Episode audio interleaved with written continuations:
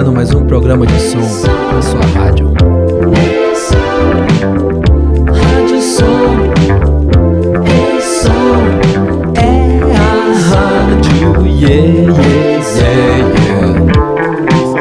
yeah, E no programa de hoje nós temos o imenso prazer de conversar com o Lucas Gonçalves.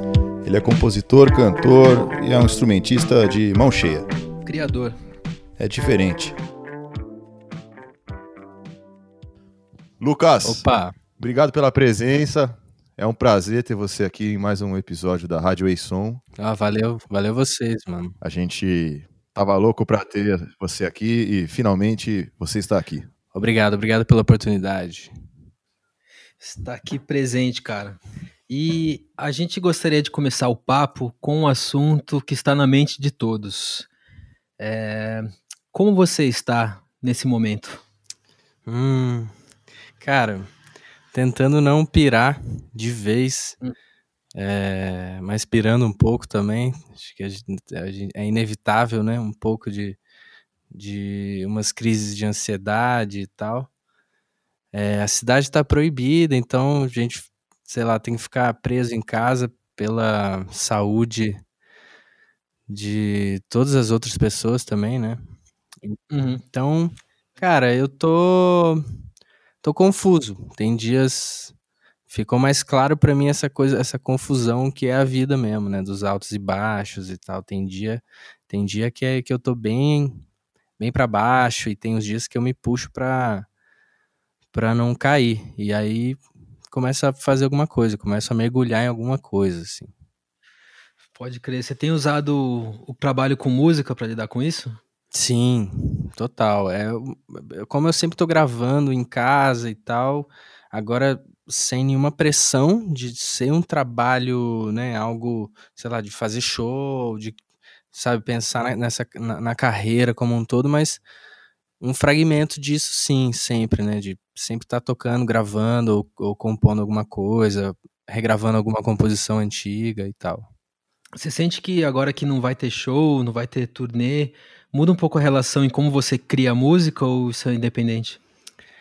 Ah, muda um pouco. Eu acho que ah, o movimento é- ajuda, né, nisso, assim. Você tá sempre em movimento, tá viajando e tal.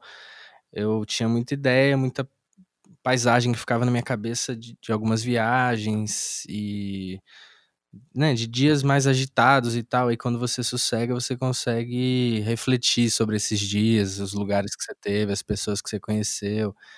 Eu acho que a falta de, de movimento, ela te deixa, é, ela te deixa, sei lá, mergulhado mais em você mesmo, né, cara, na sua casa, na- no, no que tá à sua volta, assim. Se tá tudo parado, eu acho que você tem que tentar chacoalhar alguma coisa, né, nem que seja um molho de chaves, alguma coisa, você tem que olhar pela janela também, mas eu acho que muda, cara, muda sim. O último single que você lançou no Bandcamp, que chama Um Tempo, ele tem uma instrumentação caseira, literalmente, né? Você usou campainha, Sim. usou.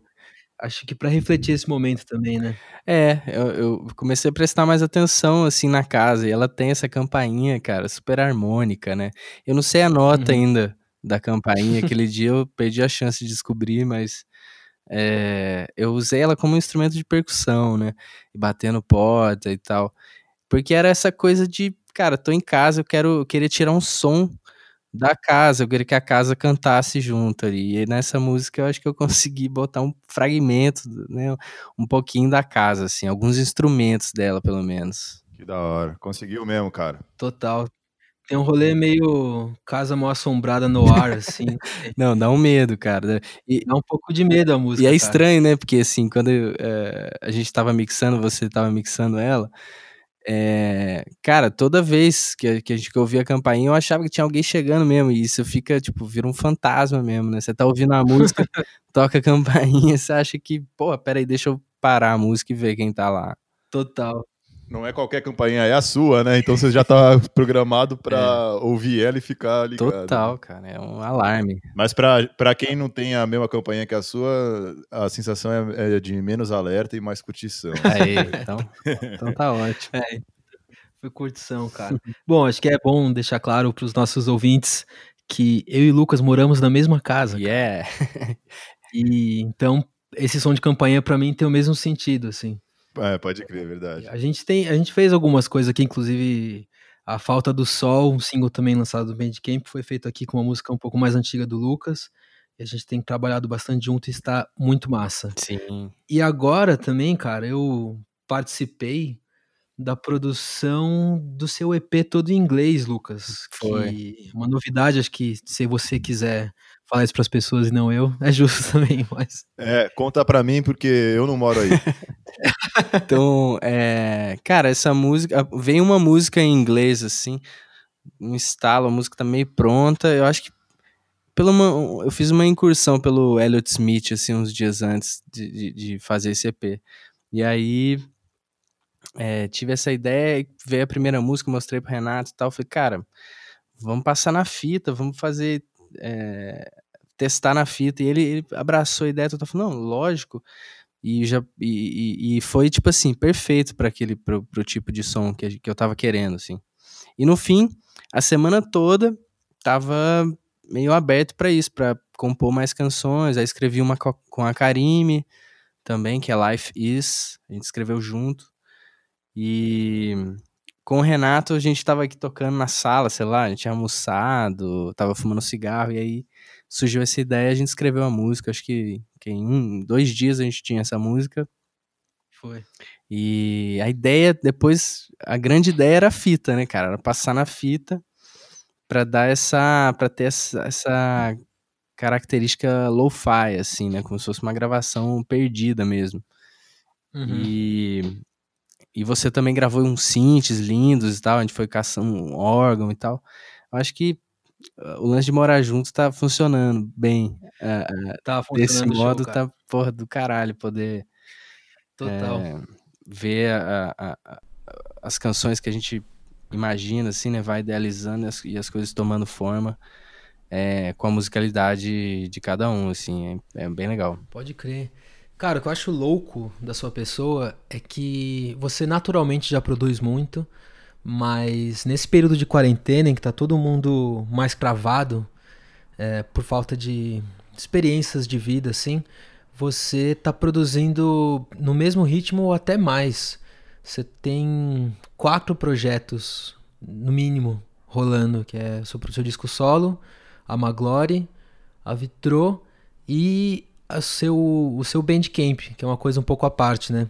E nesse Bandcamp já foi lançado é, é, um single que a gente fez, né? Falta do Sol. Vai ter um EP em inglês, vai ter um disco de colaborações, enfim. Como você faz para organizar toda essa, essa produção? Cara, é muito louco isso, porque eu realmente também não sei, sabe? Eu, eu fico confuso nessa hora de de, de pós, né? Tipo, na parte de produção, beleza, eu consigo sempre chegar no som legal e tal, gravar, compor, mas tem uma parte que, que eu travo, assim, cara. Que, é o que, que eu vou fazer com isso agora, né? Uhum. O disco, o disco solo, acho que ele, depois que apareceu o selo no caminho, assim, né? O Pequeno Imprevisto, é, eu fiquei eu relaxei, cara, total, assim, tá na mão, tá mais na mão dos caras do que na minha, assim. E isso é bom, porque me abre um espaço no HD para eu poder criar mais e tal. A Maglory também a gente tá gravando coisas já canções de outros discos, assim, fazendo versões ou, ou dando aulas online, né? É, gerando um conteúdo assim mais básico, mas ainda não começamos, tivemos que parar a produção do, do próximo disco devido à pandemia e tal. Os meninos têm metade da banda em Salvador, né? E eu, Thiago, aqui em São Paulo. Uhum. E, mas a gente tem o, um plano de retomar isso à distância mesmo. Assim. A gente tentou fazer algumas coisas, mas nem todos conseguem gravar em casa e, tipo, nem todo mundo tá com, com a cabeça é, fresca para isso, né? Tem uma galera que tá envolvida com outras coisas, assim. E a gente entende. É... Mas, assim, o Bandcamp, cara, eu acho. O Bandcamp é algo que eu já alimento há muito tempo. É... eu gosto de, de, de fazer umas canções relâmpago, assim, e gravar é, num dia, às vezes, e subir na hora, assim, uma coisa realmente para evitar a minha, minha visita à terapia. Se tem uma coisa que eu preciso dizer, eu digo ali e, e já está disponível, sabe, para quem quiser ouvir, assim.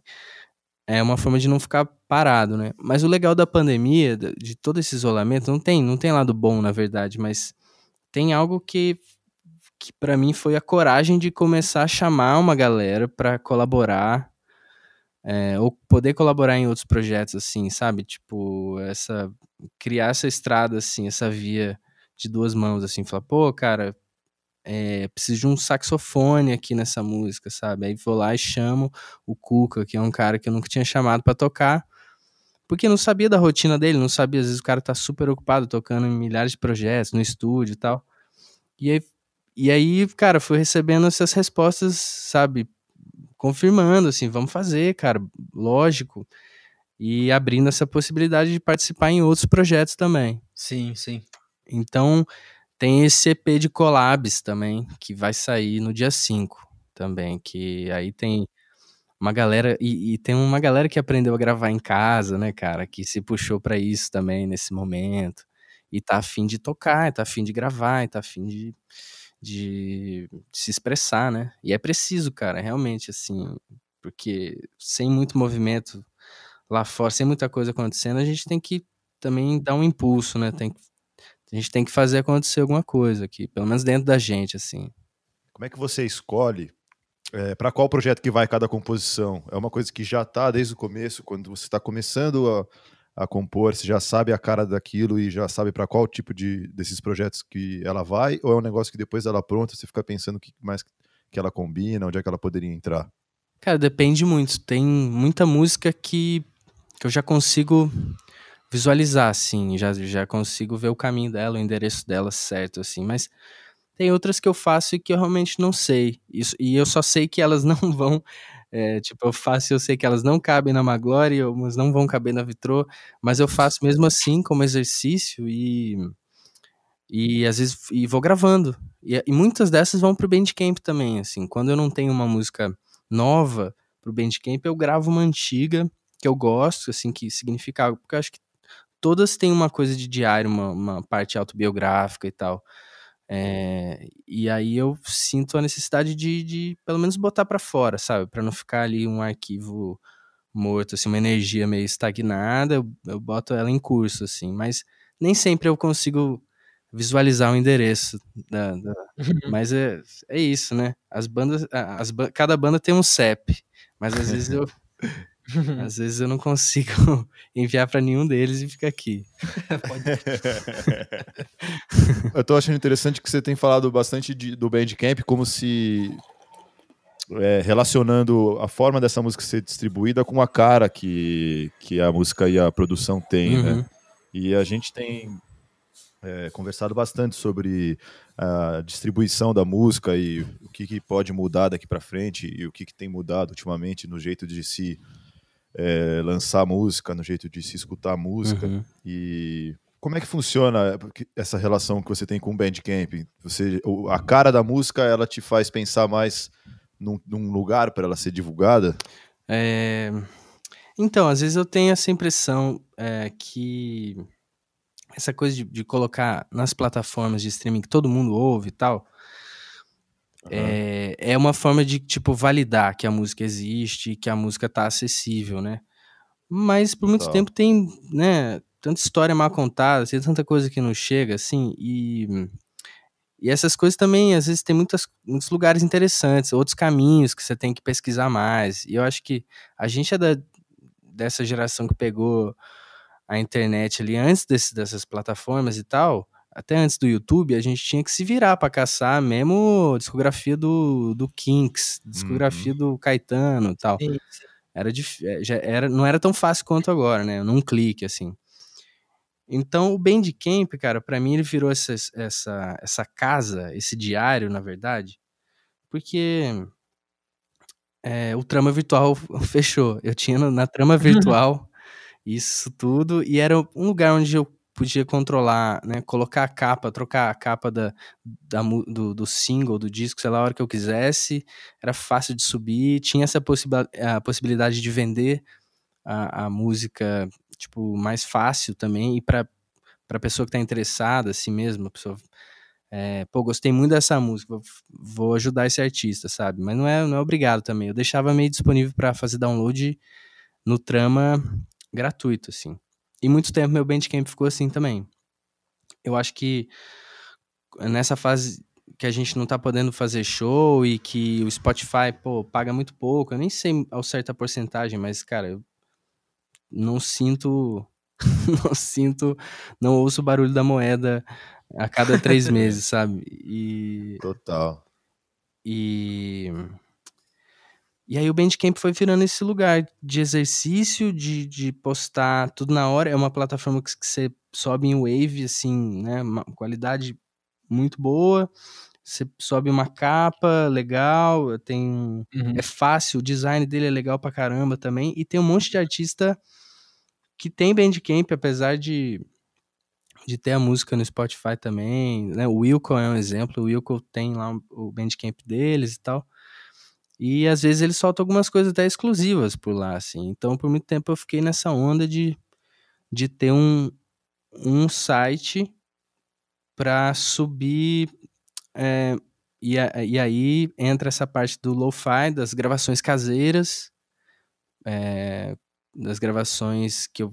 no meu estudo de produção também, de mixagem e tudo. Uhum. Então virou virou essa casinha, sabe? Eu, eu me sinto muita vontade lá eu, e, e, às vezes essa coisa do Spotify. E tem um monte de gente que me pede, né? Pô, sobe lá, quando é que você vai subir aqueles singles lá? Eu falei, calma, cara, acho que eu vou remixar tudo de novo pra subir no, no Spotify e tal.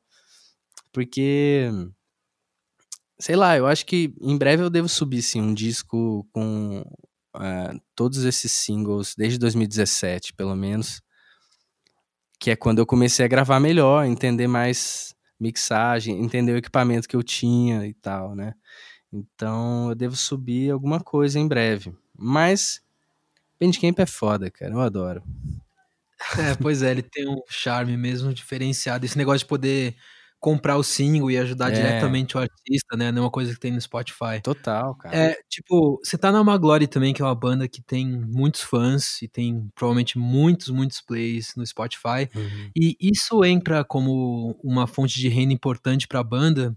Ou mesmo do tamanho que vocês são, ainda é um pouco é, insatisfatório? Cara, a gente tem, tem uma parte boa de, de grana até que entra, às vezes, assim, mas a gente é, tem a gravadora, né, a DEC, assim, e o, o, primeiro contrato com a DEC, acho que eles tinham uma boa parte, assim, do fonograma. E, uhum. Mas foi um disco que eu nem participei. Do disco Todas as Bandeiras, cara, de vez em quando pinga alguma coisa pela, pela música calma e valeu. Mas de conexo geral, cara, pinta. Não pinta muito, não. Mas pra banda, eu sei que o disco é, o segundo disco deles, o Vamos Pra Rua, que eu acho que não foi editado pela DEC, então rola uma grana legal. E o Veroz também é o primeiro. Então rola uma grana legal e, tipo, nesses tempos é isso, a, a banda tem um caixa que pode salvar, assim, sabe? Total. É, porque o pensamento dos músicos, principalmente quem tá iniciando a carreira, assim, é isso, né? Ainda mais esse momento que a fonte de renda que costumava ser show e turnê parou de existir, a gente fica pensando num jeito melhor de conseguir fazer a música rodar e que seja rentável, né? é, né? Então é. agora é, é isso, assim, tipo, o Bandcamp parece uma boa opção, porque se você tem um público fiel, ele vai te ajudar de alguma forma diretamente. E no Spotify você precisa fazer todo o rolê de entrar em playlist, ter, é, é um, é um esquema bem mais complicado, assim, né? É. e paga muito pro play e tal, é diferente. Não, e o que é louco que eu vi esses dias, cara, que eu tinha até até esse ano, cara, eu tinha, sei lá, duas vendas no Bandcamp. E eu uso aqui, eu uso o Bandcamp desde 2012, se eu não me engano. É, e aí, eu fui. Uma vez esse dinheiro me salvou, assim, no desespero, cara. É, sei lá, 15 reais que eu tinha lá. E eu peguei, usei uns anos atrás. Mas aí, esse ano, um amigo comprou toda a discografia, assim, aí, porque tinha lá um rolê de dar um desconto pela discografia e eu baixei muito, assim. E ele comprou tudo. E aí fica, aparece, quando entra lá no, no Bandcamp, tipo assim, supported by. Aí tem a conta dessa, desse amigo, sacou? O David. Que legal. Dá um salve pro David aí, meu querido. Salve, David. Alô, salve, David. Um baixista de Passa Quatro e ele sempre tá, tá apoiando aí, cara, de várias Baixistas maneiras. são muito massa. As melhores pessoas, cara. Melhores pessoas, cara. Personalidade excelente, baita instrumento, tudo legal. A pandemia que fez esse debate ficar mais intenso, mas é uma coisa que é um processo que já vinha acontecendo há muito tempo de que as fontes de renda com o fonograma, elas estão cada vez mais limitadas e relacionadas com esses streamings que têm uma distribuição péssima, né? Uhum. E agora, ainda mais que não pode ter show, isso é uma questão muito importante de pensar, bom, beleza, pode voltar a ter show daqui a um certo tempo, a gente não sabe muito bem, mas provavelmente também vai ser uma retomada bem devagar, ninguém sabe Uhum. como que vai ser esse futuro e como seria se não pudesse mais ter show, sei lá, por três anos, né? Será que ia, ia acabar? Os músicos iam falir, né? Lógico que os que fazem um sucesso maior, eles conseguem tirar uma renda boa, Uhum. mas e aí, né? Toda outra galera que não nece- necessariamente tem um puta público, como é que vai funcionar, né? Então, É, músico de balada, músico cover, É. to- todo mundo, né? É, cara, é assustador, né, velho? A gente não saber pra onde vai. É, bicho. E tudo isso também somado a essa irresponsabilidade, né, cara, governamental, principalmente porque era uma coisa simples de resolver, se eu for ver na, na ideia mesmo, o isolamento. O isolamento funciona, cara. Uhum. Só que não, não, não foi. A gente não conseguiu controlar, né, cara? O Brasil tá num, num nível agora que é tipo. o É o novo epicentro da parada, sacou? Uhum. Tá uma desgraça isso. E aí a gente fica preocupado mesmo. Quanto tempo isso vai durar? Tem muita, muito artista construindo carreira, cara. Tipo assim, construindo na fase de, de fazer girar. E a gente sabe que girar, tocar pra caramba, é isso. tem que circular o trabalho, né, cara? Não pode ficar parado. Sim, total. Tipo, inclusive seu disco solo que tá pronto, né? Uhum. Você ia lançar, sei lá, agora no meio do ano. Como você tá se sentindo em relação a isso? Você ainda pensa em lançar mesmo sem essas possibilidades? Ou você quer esperar um pouco? Cara, eu, eu penso em lançar porque é isso também. É um disco de, de canções e é bom, né, cara, botar um pouco. Tem que botar a arte pra, pra rodar e tal. E esse trabalho, claro, eu tô, eu tenho, tô com muita expectativa. É o meu primeiro disco solo. é, tô bem ansioso com isso. Mas, é, claro, não vou poder circular com ele. Eu sei que talvez não chegue tão bem assim, mas eu quero dividir isso, cara. Acho que eu fiz pra, pra isso, pra dividir com o mundo, mostrar um pouco do, do meu mundo e, para as outras pessoas e me conectar com elas de alguma forma, assim. Animal. Mas é isso, né? Vamos fazer live. Fazer live dele. Toda semana fazer uma live tocando disco. Aliás, as lives aqui são muito bonitas, cara. Rola um cenário, rola uma produção foda. Ah, a Karime me ajuda muito nisso. É, como tem sido isso? Você tem feito lives nesses tempos? Hum.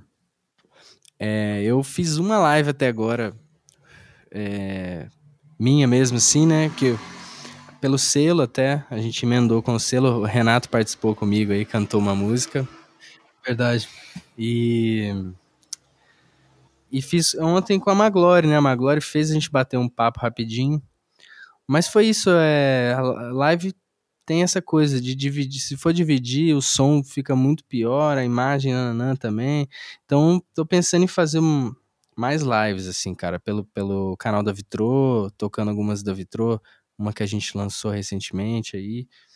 E fazer mais no meu canal também. Pra, acho que é isso, cara. Se aproximar das pessoas, né, cara? Tem um monte de gente que quer ouvir música, que, que tá lá, que é o momento de- dela que ela tem. Ela mete fone de ouvido no celular e tem alguém tocando ali ao vivo, sabe? Isso é muito bom, assim, conectar. Você saber como a outra pessoa tá e, E sabe, a gente vive, eu vivo assistindo live também de, de vários amigos, assim, só pra olhar pra feição deles e ver se eles estão bem. Verdade. E eu, demais, eu fico curtindo a música, assim.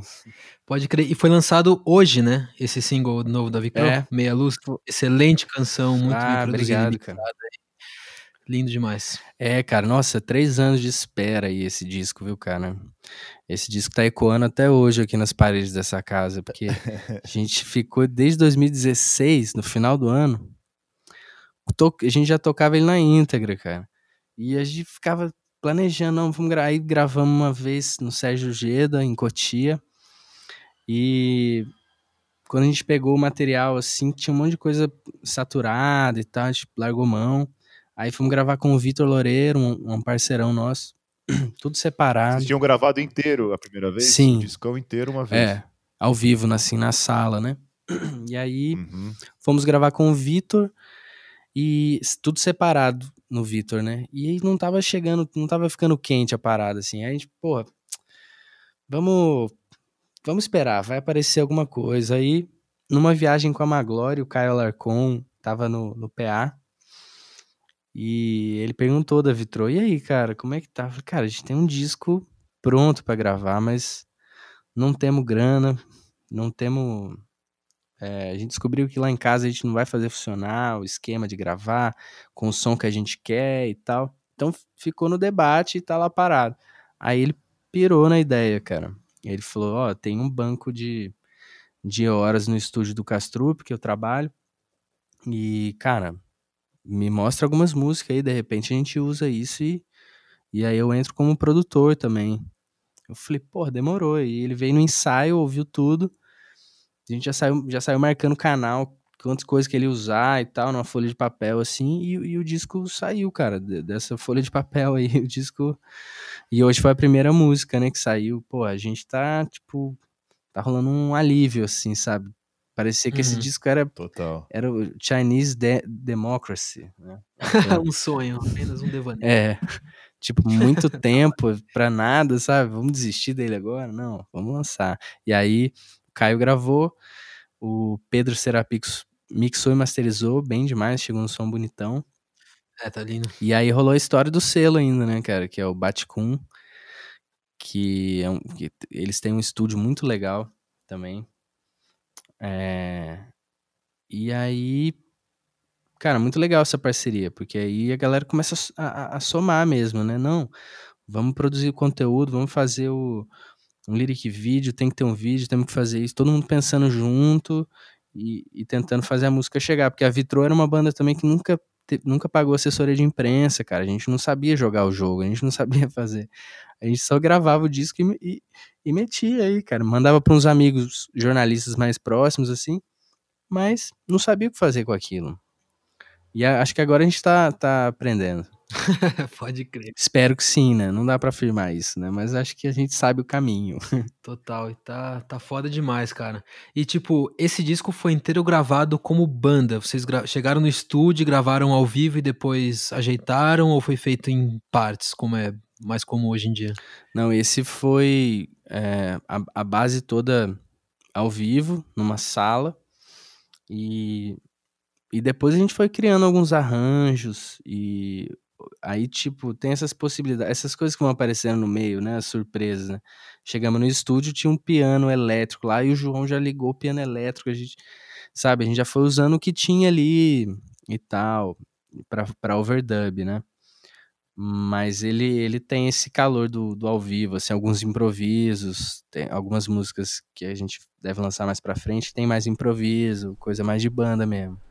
O primeiro single da Vitro, o Meia Luz, que acabou de sair e está show, vão lá ver, é, tem uma temática política muito forte, né? O clipe também. É, essa música dá o tom do álbum, ele vai ser conceitual nesse sentido, ou cada música vai para um lado diferente? É, elas ficam um pouco nesse, nesse universo, assim, cara, de, de, de constatação de, de um cenário opressor, assim. É sobre os operários e tal, seja o operário né, que tá na fábrica lá acordando cedo, tá na, respirando é, poluição na cara, assim, ou também do operário da música e tudo mais, né? Todo mundo que tá criando coisa, que tá batalhando aqui de baixo, assim. Sendo esmagado. É, e aí a gente, cara, a gente ficou nessa temática, eu, eu, é, eu e o Ivan Liberato, enquanto ele morava aqui, a gente ficava na madrugada tocando violão, sempre, ele tinha, sei lá, mais uns três violões, então tinha violão em todo cômodo da casa tinha um violão de nylon, assim, de diversos tamanhos. Ele tinha um violãozinho pequenininho. Claro. E a gente, sei lá, passava um café e ficava tocando. Na madrugada eu chegava da casa do Mancha, pegava o violão e a gente já começava a criar alguma coisa. Então a gente tinha ali alguns esboços que viraram músicas para esse disco. É, e eu tinha algumas outras mais antigas, tipo Meia Luz mesmo, o primeiro single foi, ela foi escrita em 2014, no, por causa da Comissão da Verdade, por causa do, do da volta daquele papo do, do, do golpe, né, cara? Da, marcava 50 anos do golpe, então eu estava muito imerso nisso e a gente bombardeado é, pelos, pelos sites né, jornalísticos e tal, pela, pela mídia. E aí eu fiquei com isso na cabeça. Assisti um documentário sobre o João Goulart, que, que explicava a razão do golpe e tudo mais, como da Operação Condor, que financiou tudo isso. Então já tinha ali esse embrião, assim, de algo que eu queria fazer. E aí, quando a gente tava morando junto, isso foi quando veio à tona. E aí, diversos movimentos, né, aconteceram depois disso. Pô, depois, 2016 foi o ano que, que conseguiram o impeachment da, da Dilma, né, cara? Todo aquela, aquele golpe é, do, do centrão ali, o Cunha meio que jogando, atacando, tava no meio de campo fazendo a jogada ali acontecer. Então a gente tava muito, a gente já tava sentindo ali o que viria, né, cara, o que a gente tá vivendo hoje, aquele era o princípio, assim. Era a pedra do gênesis do, do resto do golpe, assim. E aí o disco ficou um pouco nessa temática, que é pessimista pra caramba, mas é uma realidade, né? Hoje a gente pode dizer que é uma realidade.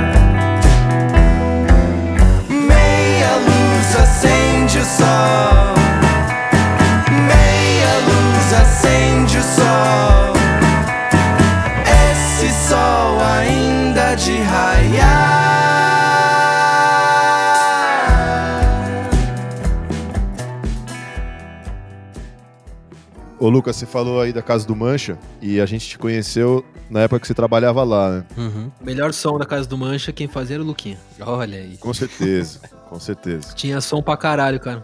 Era uma preocupação da banda que o Lucas estivesse lá. É, sim. Ó, oh, que massa. Ele extraiu o som, cara.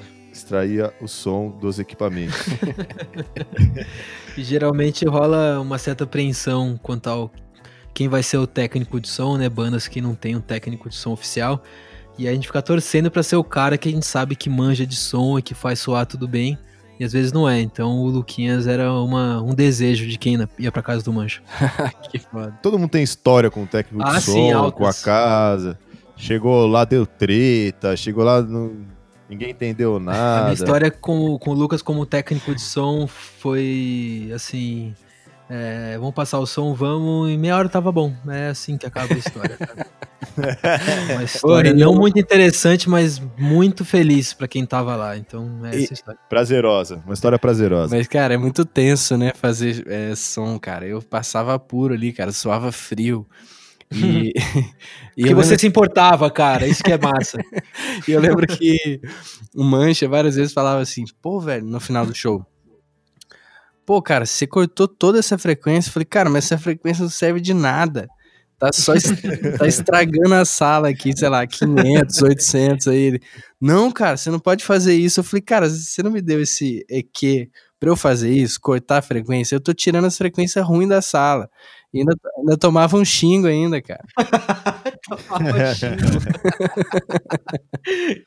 como é que foi? Como é que você começou a trabalhar lá e o que, que você fazia? Qual que foi a sua história na Casa do Mancha? Cara, é, em 2013 eu tava trabalhando na...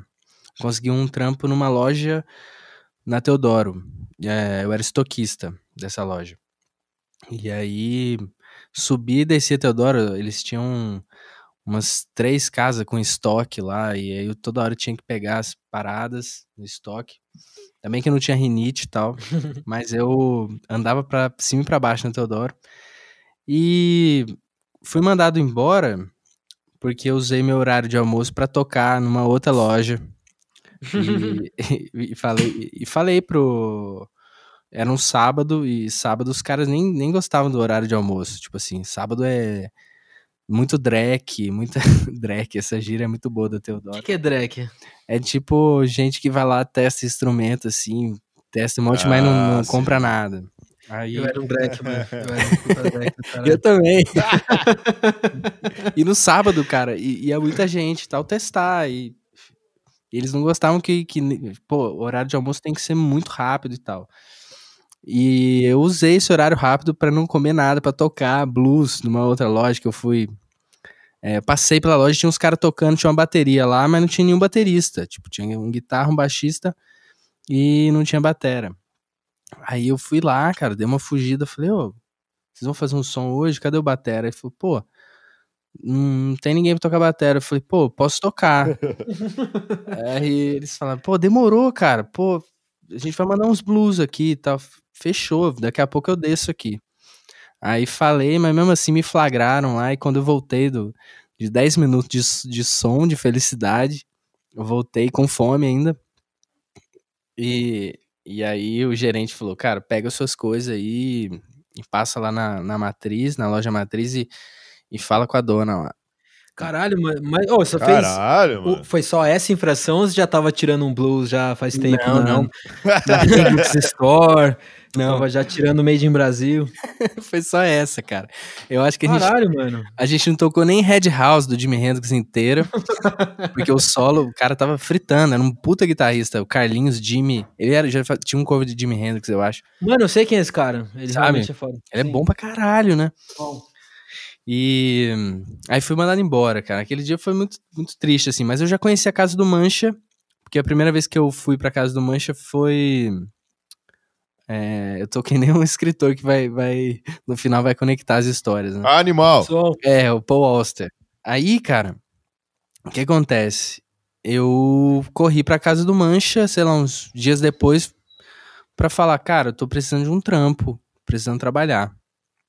E aí ele falou, sabe fazer som?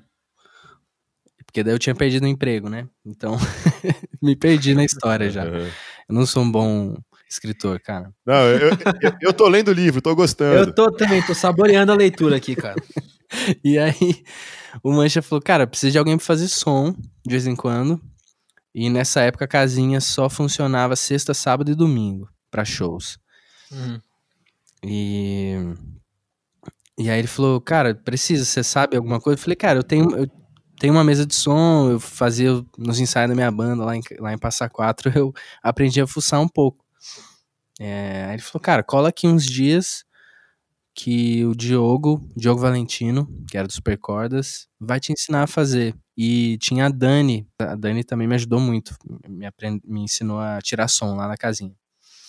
E fiz lá umas, sei lá, umas oito, oito noites que eu fui lá e ganhando 50 conto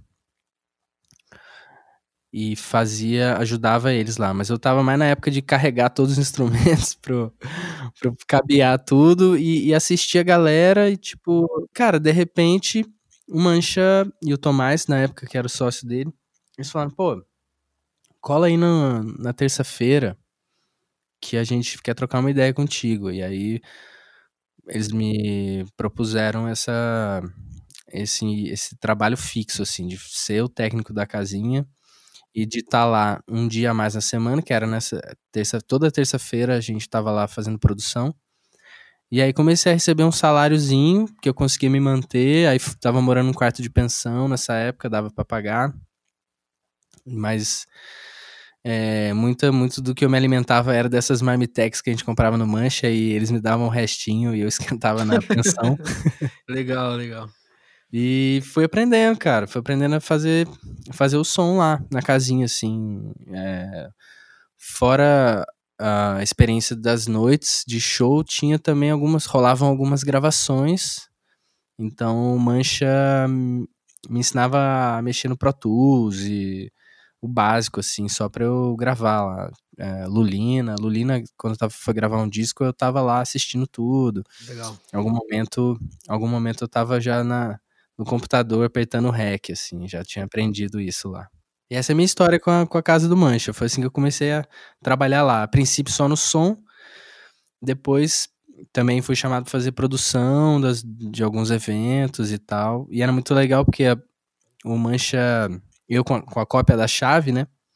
Podia ensaiar lá, então a vitrô, a gente ensaiava na casinha é, de noite, quando dia de semana, assim, a gente estava lá ensaiando. O primeiro disco da Vicro foi nessa época? O 2x2 não, mas quer dizer, deixa eu lembrar. 2014 foi 2x2, mas ele foi gravado só a bateria na casa do Mancha. Uhum. O, pra gente poder passear de 2016 que foi gravado todo lá. Gravado ao vivo na, naquela salinha lá. Foda. E tem um som incrível. E essa rotina de ficar acompanhando a galera, de ficar fazendo som para várias bandas, teve alguma influência na sua carreira artística? com certeza, cara. Pô, você tá ali é, em contato com música nova o tempo todo, né? Várias bandas que tocavam eu não conhecia, assim, até então. E eu, eu tinha o cuidado de ouvir antes, é, quando sobrava um tempo, assim. Eu ouvia alguma coisa da banda, mas várias, várias outras eu não sabia, assim. Uhum. E conhecia pelo show, e era incrível isso, porque né, o show é o grande momento da canção, assim, sendo tocada na sua frente, cara. Total. Então eu, eu fui influenciado por várias bandas, cara. Roger é uma banda que eu conheci ao vivo lá e pirei pra caramba. Uhum. É, mas fora isso, pô, Negro Léo. É, tinham alguns shows experimentais também, de gente testando shows no Mancha. O Pélico fez isso algumas vezes. É, então eu tava, tipo, sendo bombardeado de, de, de, música autoral o tempo todo. E alguns acordes eu aprendi ali, olhando a mão da, dos guitarristas ali. Falei, pô, esse acorde é bonito. É. E, e batera, cara, tinha essa coisa de batera que era muito louco. Que era de osmose, cara. Assim, eu ficava vendo a galera tocar, adorava quando o Richard Ribeiro ia tocar a bateria lá. Ele é bom. Que ele tirava um som daquela bateria, né? A bateria que a gente mais conhecia. E ele fazia ela cantar, assim. E eu ficava prestando muita atenção na bateria, então provavelmente já vi que é você, Renatinho, tocando bateria, o Juliano tocando bateria também, lá. E tava olhando para vocês, acho que a bateria acho que é o instrumento que mais me chapa também, assim, né, de ao vivo. E quando chegava em algum estúdio aqui para tocar, cara, de repente aquele lance que eu tava olhando a bateria fazer ali, tava mais fácil para eu fazer, sacou? Sem eu ter estudado, assim. Eu acho que você sempre teve uma, uma quantidade de criação muito elevada, mas você acha que, tipo, ver show é uma coisa particularmente inspiradora para fazer música? Ou você encara de outro jeito? É, eu acho, eu acho que é. Mas depende muito do, do lugar, assim, do cenário e tal. Porque eu acho que engloba tudo isso, né? A arte de compor é a observação do todo, assim. Então, é, eu gosto muito de teatro, cara, de teatro, de, sabe, teatro do SESC Consolação, acho que eu já vi um show lá. E é um lugar que é o lugar que eu mais quero tocar, assim, tipo, o meu disco eu gostaria muito de conseguir lançar lá.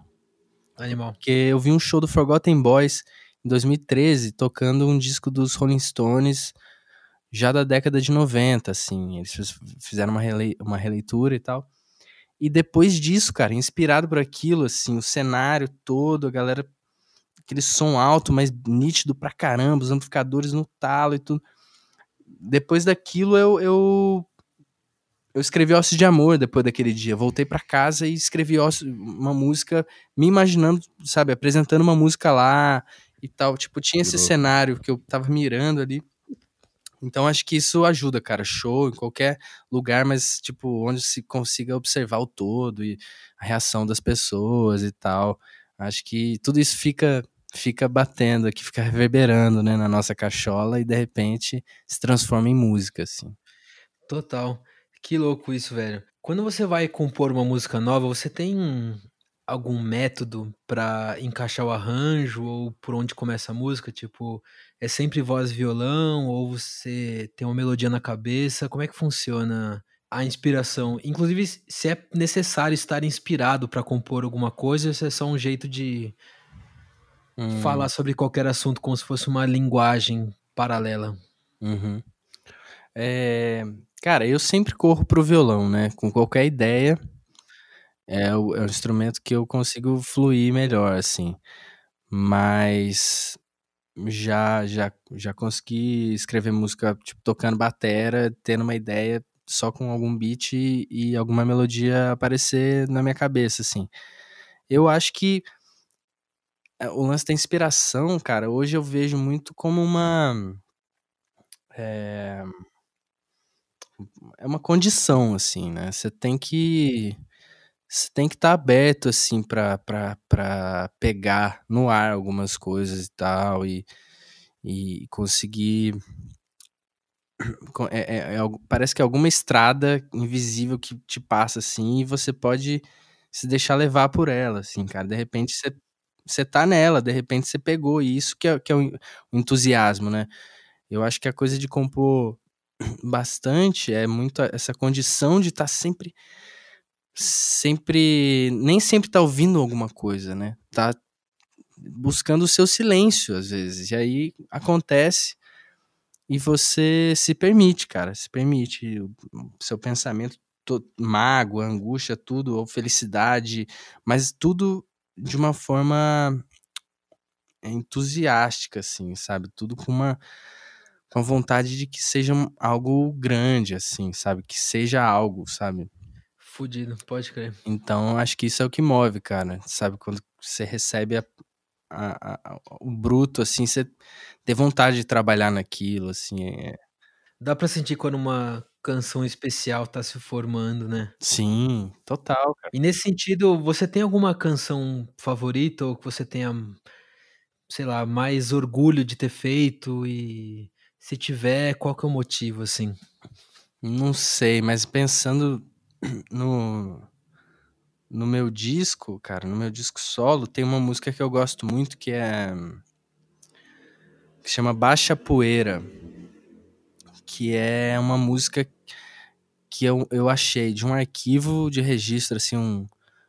um nem era nem MP3, porque é áudio gravado em celular, né? Qual é o nome desse, desses arquivos mesmo? M4A. Isso. M4A, exatamente, cara. E aí eu achei esse M4A, na época eu tava com uma lista, um bloco de notas, escrevendo as músicas que eu queria, que eu achava que tinha sentido num disco.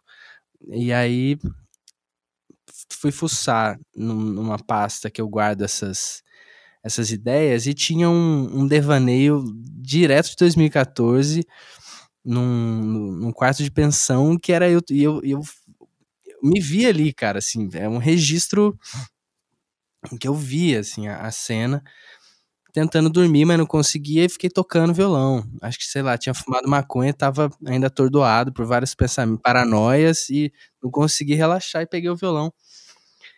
E aí eu tô lá fazendo uma parada e de repente no meio rolava um para. Falei, cara, não é possível, eu tô roubando. E na época eu já devo ter pensado nisso. E aí guardei. E aí quando eu peguei isso, cara, a música se formou, assim. Eu peguei o violão e toquei. Se formou e aí eu, cara, fiz uma viagem pra agradecer, assim, uma música meio de agradecimento. Eu agradeço minha mãe, meu pai, a Karime, sabe? É uma parada que é, de, tipo, de deixar. Tipo, tá chovendo? Vamos tomar essa chuva então, sabe? Vamos agradecer por isso e tal.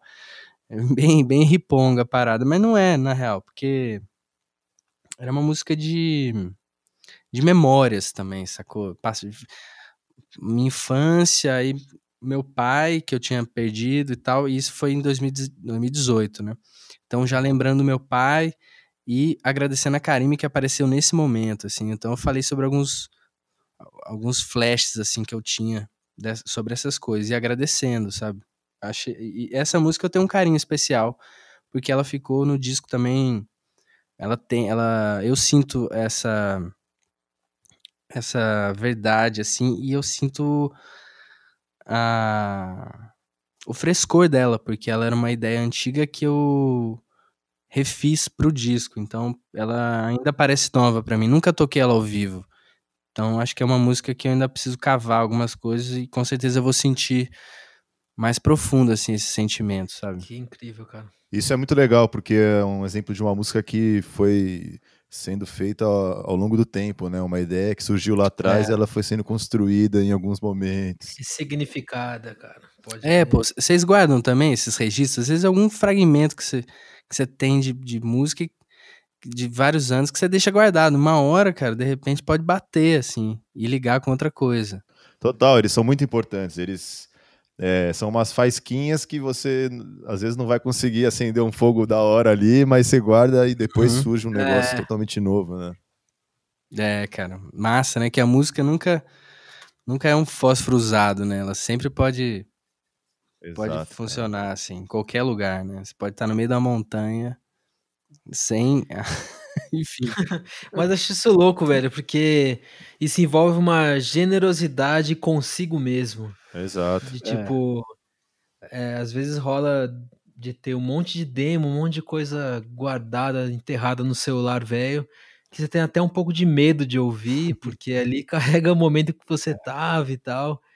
Às vezes, quando você volta para isso e você consegue ressignificar com o momento que você tá e construir uma canção de fato com aquilo que foi espontâneo, é realmente muito valioso, né? É, é velho. Acho que rola isso mesmo, cara.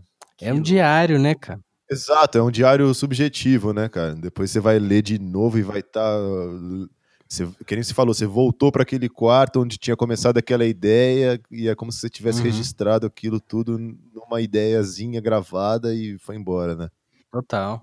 O da hora é isso, né? Tipo, a construção de uma canção não tem uma temporalidade específica, né? Ela pode ser um negócio que você fez há 10 anos atrás, um riff, uhum. que depois de todo esse tempo começa a fazer sentido e você observa como você fez e transforma aquilo. É muito louco. Tipo, o projeto. É, é, a, a síntese, uma canção produzida e tal, ela não. Geralmente não acontece na hora. Às vezes pode acontecer também, mas pode ser completamente fragmentado e maluco. E a melhor canção do quinto disco do Maluco foi feita quando ele tinha 16 anos. É, né? cara, isso é, é incrível, é velho. É demais. E aí você nem deu valor, às vezes, quando você tinha 16 anos, você fez e falou, tipo, meh.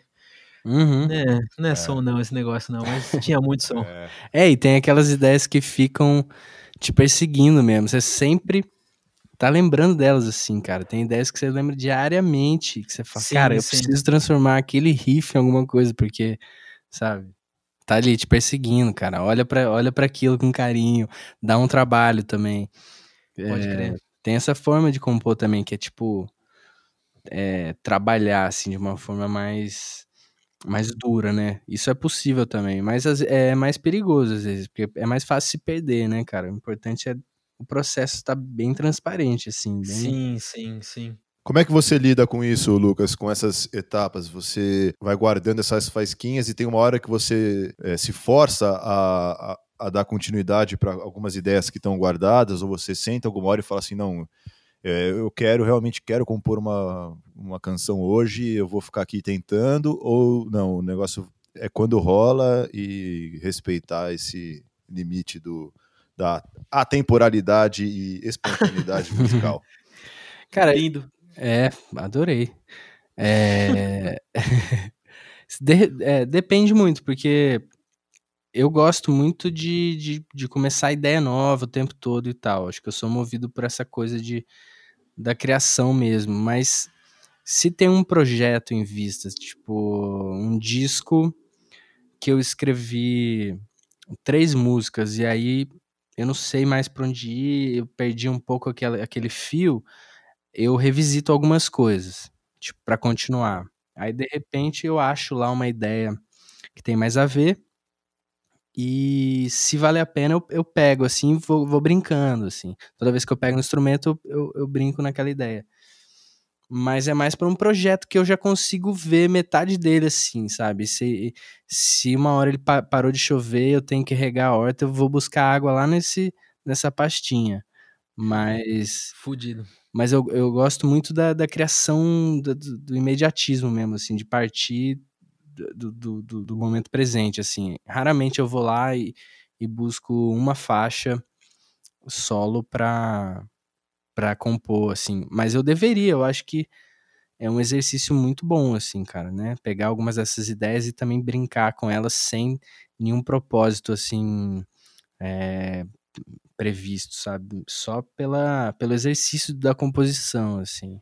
Sim, eu acho que nesse sentido muitos compositores têm travas porque ficam encarando a composição própria e lançar isso como se fosse um, um limiar entre a vida e a morte, assim, né? Uhum. E o que eu vejo no seu trampo, inclusive com o negócio que a gente já falou de Bandcamp, Uhum. É que, cara, as composições, as composições são fluidas e que tem vários níveis de, de apreciação e importância que você pode dar para aquilo. Então, o que você lança não precisa ser necessariamente o ovo dourado da galinha mais premium. Uhum. É, é. Foi bonito. Não foi bonito isso, mas. mas eu gostei. Foi bonito, foi bonito. Uhum. Se fez sentido isso, se não tiver, a gente edita, papá.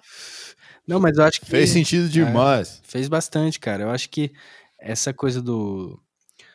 É, de ter um, um, um, olhar assim mais perfeccionista para coisa, de querer lançar uma canção realmente, sabe, que você. É porque eu acho que eu sinto isso em muitas dessas canções, assim, tipo, não que elas são grandiosas e tal. Eu, eu, eu simplesmente miro na coisa da, do, do, do, diário, que é tipo, isso que eu tô sentindo, né? É essa que eu quero mostrar agora, é isso que eu tenho para agora.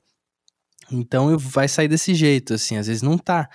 É, eu sei que poderia melhorar muito e tal, mas eu falo, cara, é, é isso que vai me fazer bem agora, sabe? É isso que vai me fazer não não soltar bomba na, em algum lugar, explodir algum banco aí Embora. é isso que vai me fazer bem agora, então. Mas quando se trata de um disco e tal, da coisa, aí, aí a gente fica mais, né? Porra, é uma obra. Uma obra para fazer um sentido, conceito e tal. Aí a gente fica mais cuidadoso, assim, né? Aí briga com o produtor, né? Bate boca e fala, pô, bicho, não, não é, tira essa. Vai deixar essa voz desafinada mesmo? Não, pô, vou gravar. Mas mesmo assim eu ainda sou desleixado com essas coisas, porque eu falo. O que vale às vezes é o, é o feeling mesmo, é, é é o sentimento. E às vezes você grava, você grava com num puta estúdio, puta pré, tudo certinho, às vezes não captura a mesma vibe que você fez naquela demo.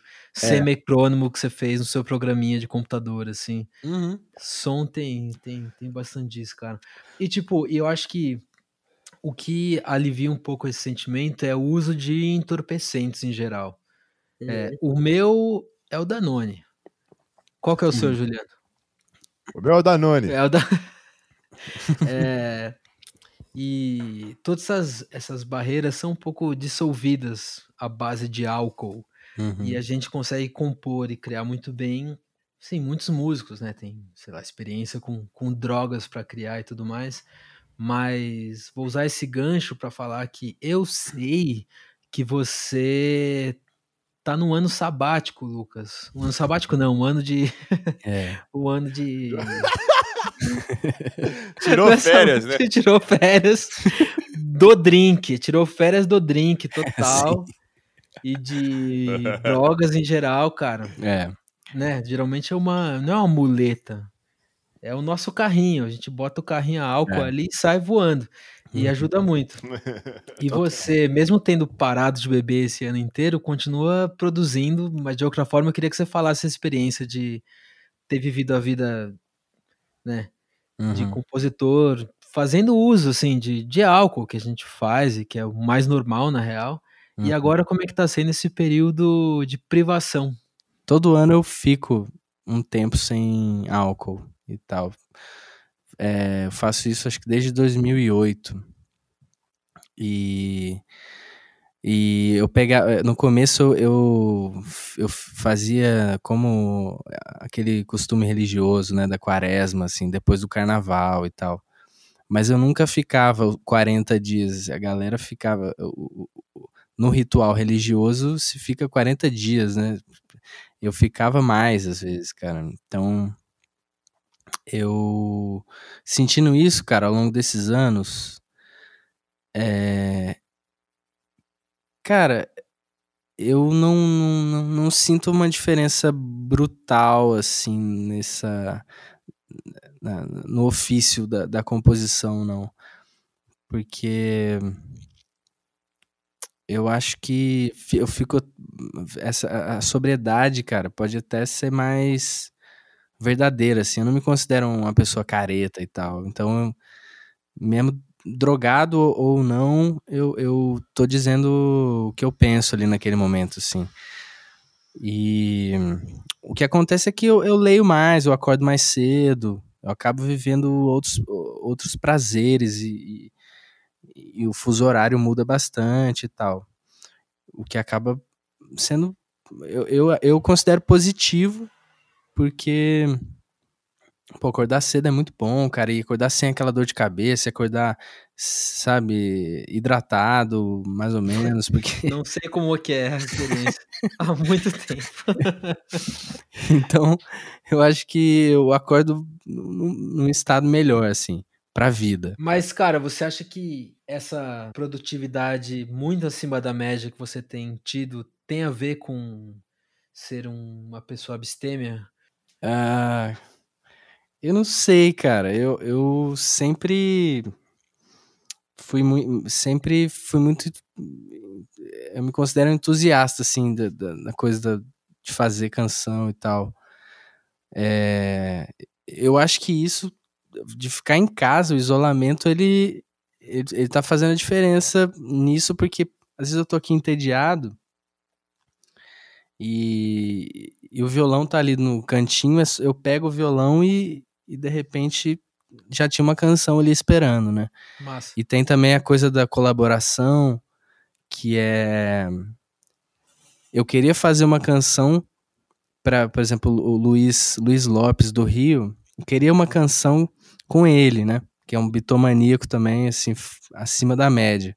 E aí, falei, cara, é, pensando nisso, de noite, assim, de quando eu peguei, de manhã eu peguei o violão, já começou a fluir, sabe, o que eu queria dizer. E aí foi vindo, cara, é, o diálogo entre o John e o Paul falando sobre essa situação no Brasil e, e acertando alguns assuntos pendentes que eles deixaram ali.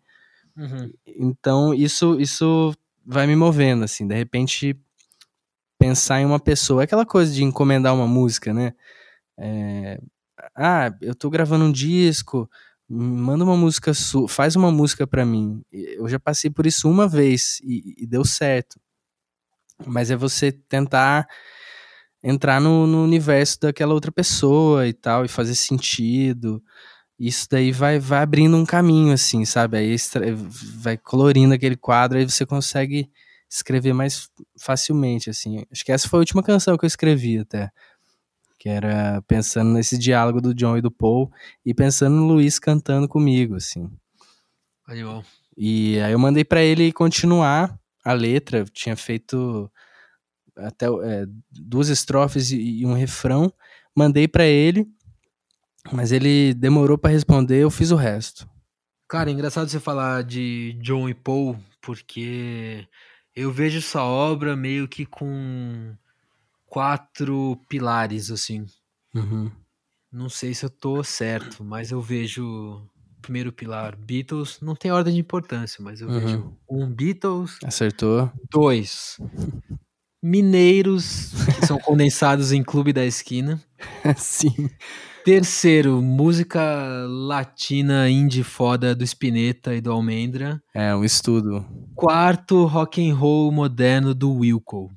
Porra. E eu acho, eu, eu escuto principalmente esses quatro, quatro pilares, ok? Mandou bem. e eu queria saber, assim, eu intuitivamente é o, consigo. É o engenheiro, engenheiro do som.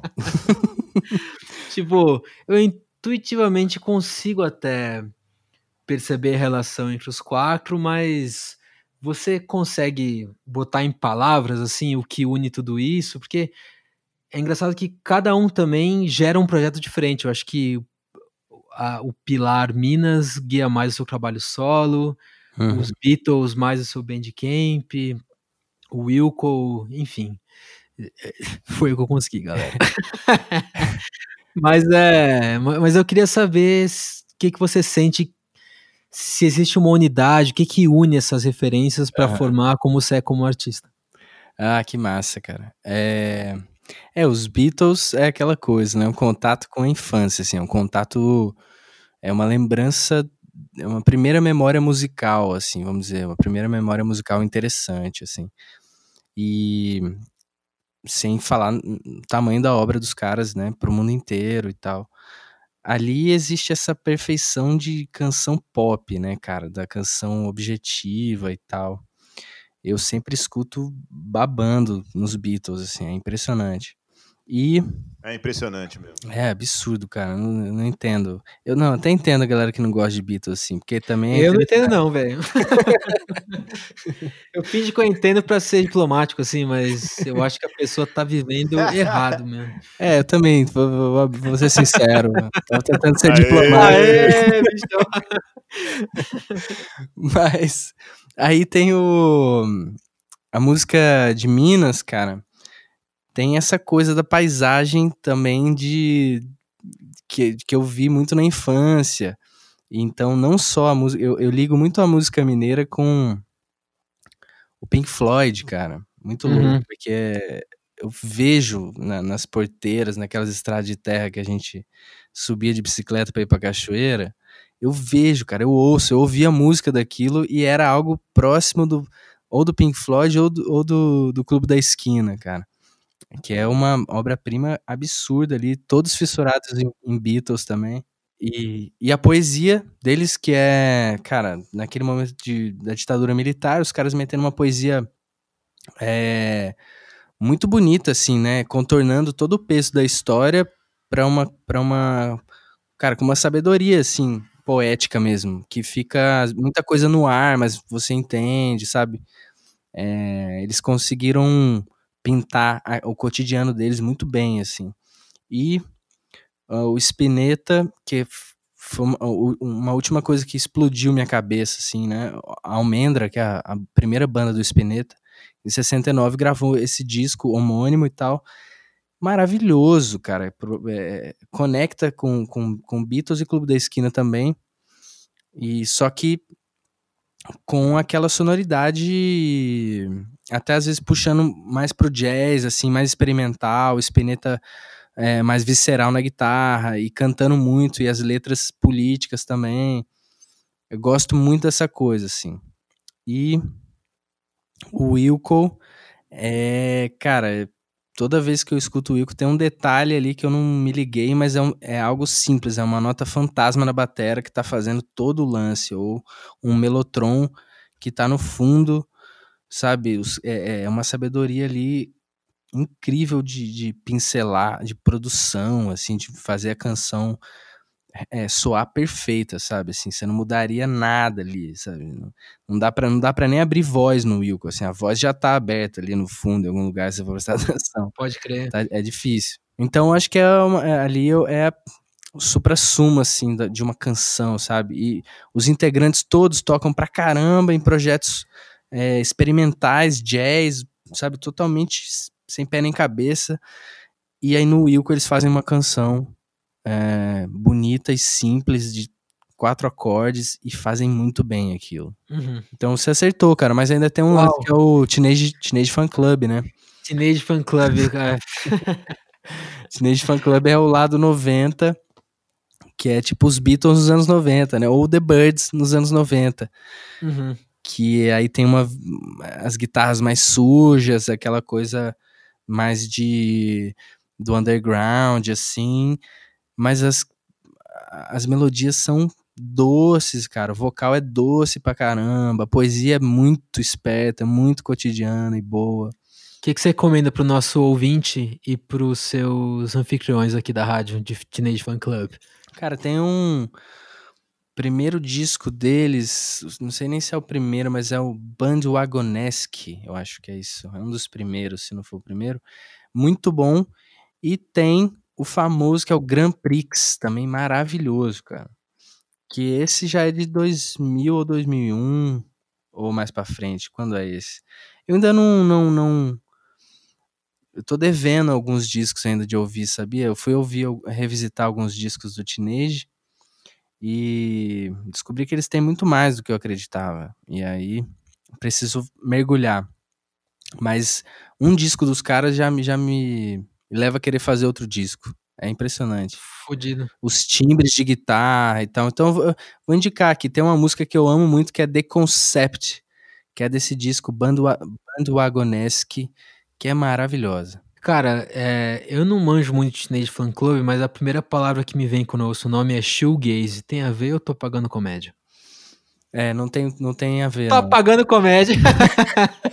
Você nunca paga comédia, cara. Isso aí não é comédia, não. Isso aí é som. Cara, a gente tem o poder de ter as crack depois, cara. Então, posso falar, isso é, é metal? eu gosto de metálica. Isso é incrível, cara, que você fez o seu disco aí, que você não tá mostrando pra ninguém. Que, que tem uma música que, que tem um, uma citação no final ali, uma coisa metálica, cara.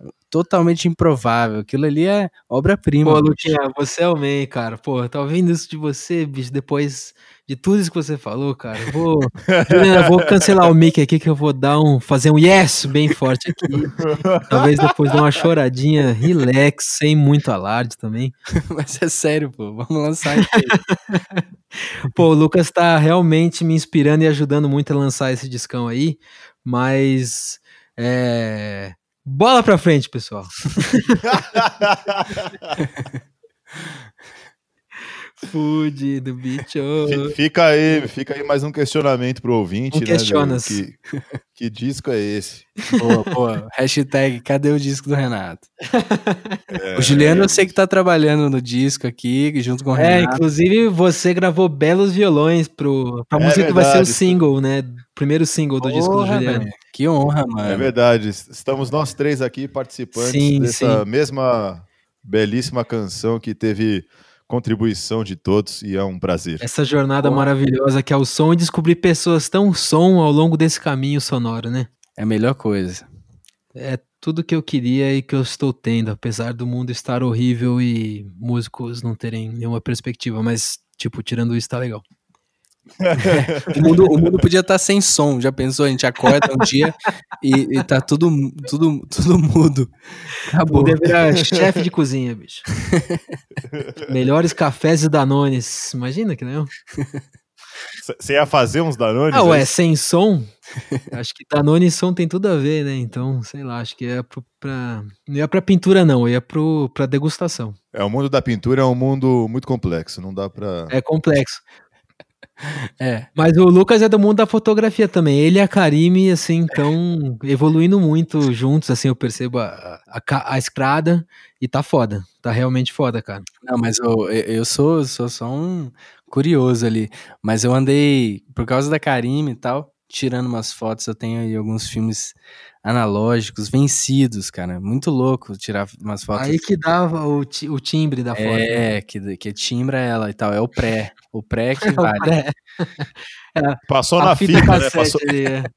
Totalmente, cara. E aí a Karime já saca mais, assim. Várias, várias dúvidas eu tiro com ela, assim, cara. A capa do seu EP em inglês foi uma colagem que você fez de fotos que foram com a Karime, não foi isso? É, então, eu peguei a, a máquina dela e saí tirando foto da casa. E aí eu já sabia que ia ser tudo PB, então eu fiquei naquela coisa de, de pegar bem o contraste, assim, né? Das sombras e tal. E, inclusive, tem muita coisa do seu quarto aí que tá na, na capa. Maravilha, a gente cara. foi passar a Honrado. fitinha. Fico honrado demais, cara. Ô Lucas, e você é, se dedica bastante a pensar na parte visual do seu trabalho musical? Como é que funciona essa relação? Então, o legal do Bandcamp é que também tem esse estudo, né? Para cada música que eu vou lançar tem que ter uma capinha. E aí eu comecei a, a sempre pensar, meio que tentar pensar junto as duas coisas. É, mas na, na hora de, de produção, assim, às vezes eu, eu dou uma travada. Algumas artes, quem me ajuda é a Carol Reis, que, que sempre fez muita coisa para Vitrô. E ela fez a capa de todos os singles do. Não só todos os singles, todas as músicas do, do meu disco solo. Eu pedi para ela fazer uma arte para cada.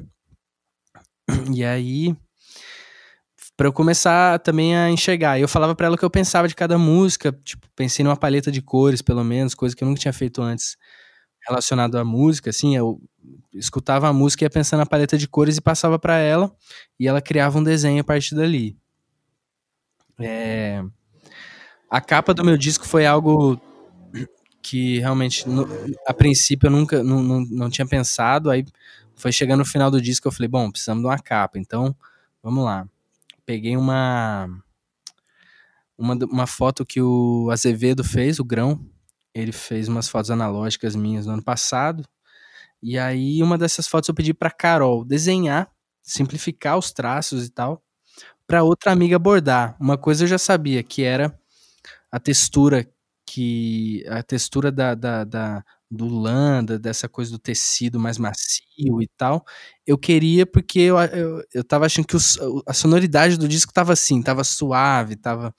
Então eu, eu fui mirando nisso, e, e aí ela, uma outra amiga, Tainá, Tainá Denardi, fez o bordado, e eu tô, fico olhando para aquele bordado ali, tentando tentando me reconhecer ali, mas, mas é isso, acho que sou eu, não engordei tanto depois daquilo.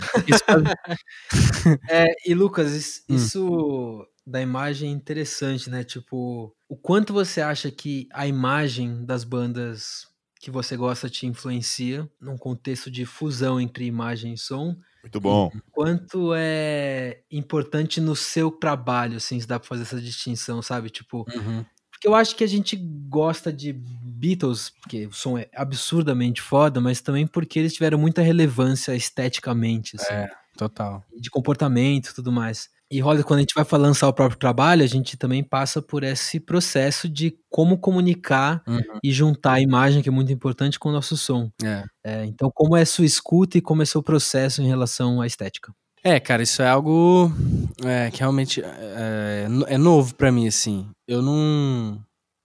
Eu tinha uma, uma, certeza que era uma coisa que era muito. que me, que me guiava, era tipo, cara, pelo menos na apresentação ao vivo, nessas coisas, o artista tem que estar tá bem vestido, tem que estar tá alinhado com uma. O cara vai se apresentar, né? Vai apresentar a sua, sua arte e tal. Mas é, com esse disco eu fiquei mais atento com, com o lance da imagem, assim, da estética, né? Eu vejo que muitas bandas conseguem amarrar isso muito bem, cara, e isso é, um, é uma coisa difícil mesmo. Tipo, é... tem gente que não tem essa, essa sagacidade, assim, né, de olhar e, de ouvir e, e conseguir imaginar e tal, e ver uma, sei lá, visual. Eu acho que é, é um pouco penoso para mim, assim. É uma coisa que eu tenho que pensar mais. Não é, não, não funciona no automático, não. É, mas porque até me incomoda às vezes em certo ponto que tem muita banda que tem muita imagem e, e não tem som também, né? Tem muita banda que acerta muito na imagem.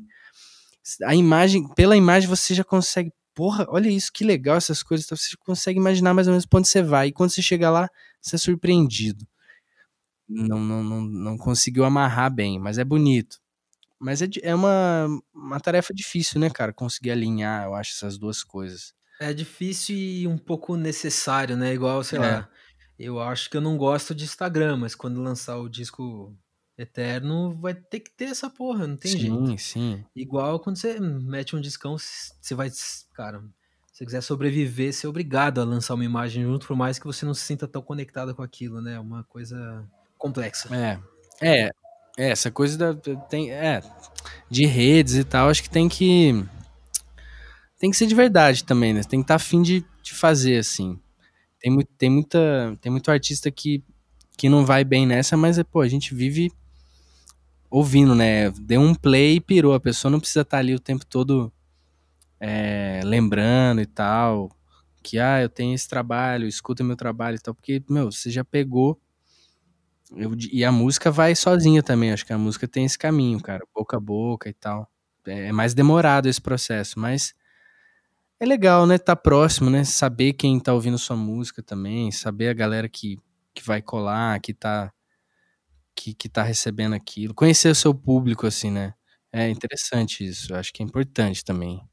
É, a impressão que dá é que vale a pena encarar essa, essa parte de imagem, de, de fotografia, de ilustrações, de, é, de vídeo, como uma, uma continuação do seu trabalho, né? Se você está querendo dizer isso com a sua música, então tentar É. aplicar isso a todo o pacote, né, do som, porque aí, aí deixa de ser só uma coisa de ficar fazendo uma propaganda do seu som, mas vira parte do seu trabalho artístico, né? Acho que é, é um pouco difícil, mas pelo menos é uma forma de encarar isso como uma continuidade daquilo que você está fazendo. sim, né? sim. Total, velho. Não, se aquilo é, tipo, você lançou um disco muito sincero, você ali nu, é, cara, o restante é, sei lá, você, você mostrar o que, que te interessa, o que, né, tipo, uma, o Instagram, que é um, um lugar onde, de, de se postar imagem, de estar ali na frente e tal. Cara, é o seu universo, né, cara? Você cria aquilo e tal, e não tem, também não precisa estar tudo amarrado, porque todo mundo é uma metamorfosezinha, todo mundo tá mudando o tempo todo, então é, pode, pode sair da estrada também e não precisa Exato. seguir, né? Você não é um conceito ambulante, né? É, Sim, sim, exatamente. isso mesmo. Que louco, bicho. Você falou agora, quando a gente estava falando de imagem, você falou de uma preocupação com show, né? Uhum. Como é, que, como é que é a sua relação com a apresentação ao vivo, cara? Ah, cara, eu, eu depende muito, é, é, acho que varia de, de projeto para projeto, assim, né? Tem a coisa de, de, por exemplo, um- uma banda que eu toco mais, que é a Maglória, assim, no- estar no baixo é uma, eu vejo que eu me comporto diferente, assim, é uma, uma coisa de, de segurar, de manter a, o tom da coisa, co- tipo, alinhado com batera, manter o andamento e tal. É uma coisa que você tem que ficar mais atento ali é, na Vitrô, que é que eu canto a maior parte das músicas, eu tô ali no centro e tal. Muitas vezes é um stand-up, cara. Eu tô É. fazendo piada e eu acho que eu sinto mais fúria também tocando na Vitrô. Tanto que já cheguei a quebrar, né? Quebrei uma guitarra recentemente, fui descobrir um tempo depois, porque eu, depois do show guardei e fui tocar, ela tava quebrada, assim, o braço. Caralho, pode crer. E aí tem, pô, com o Gustavo Galo, que é guitarra. Eu acho que com guitarra eu, eu, eu- eu tenho uma postura com mais fúria, assim, né? Acho que é, o- é, o- é o fuzz, é o fuzz que nos move. Pode crer, cadê os baixistas quebrando o baixo, cara? É, cara, é porque o baixo é um instrumento pesado da porra, né? Não dá nem pra dançar muito, cara. Eu, quando eu entrei na Maglória, eu tinha essa. Eu tocava até num baixo mais levinho, Giannini, que o Thiago Uhum. tem.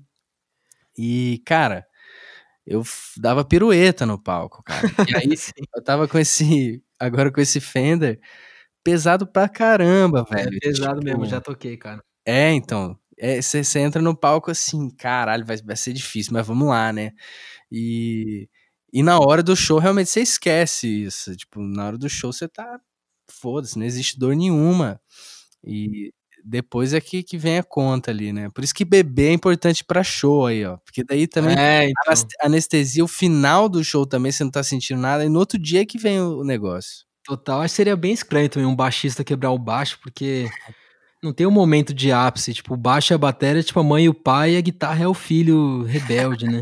Total. E aí, você tá no meio de um solo de guitarra, cara, aí vê o baixista quebrar o instrumento e você fala, mano, esse cara tá com problemas ESC pra show. ele tá zoado, mano. Ele precisa de ajuda. É, tá Então, bem. não, é, não é rock and roll, é só. Vamos cuidar desse man, porque ele não está bem.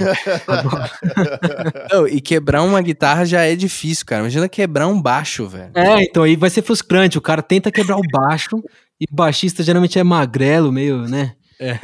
sem muita vitalidade, cara. Ele vai tentar quebrar, só vai dar uma rachadinha, vai ser broxa, ele vai ficar tristaço depois. É, É, cara, o baixista ele tá na onda de ser calmo, cara. Ele tá, Sim, ele, é, é, então, ele segura a onda, cara. ele segura a onda toda. Vou quebrar, cara, eu vou quebrar um baixo um dia, bicho. Vou, vou fazer essa experiência. Quero ver, cara. não, eu não vou conseguir, bicho, porra. Estarei lá. Eu tô de boa, sou baixista, cara. O que que eu vou ficar? Quero a paz. Deixa É, pro então- vocal e pra guita, assim, estranharem, cara. O baixo é paz. O baixo tá livre, cara, dessa coisa do ego aí. Ele não tem sim, solo, não, sim, velho, cara. Tá. Ele nasceu pra dar suporte, cara. Isso é lindo. Sim, totalmente. ha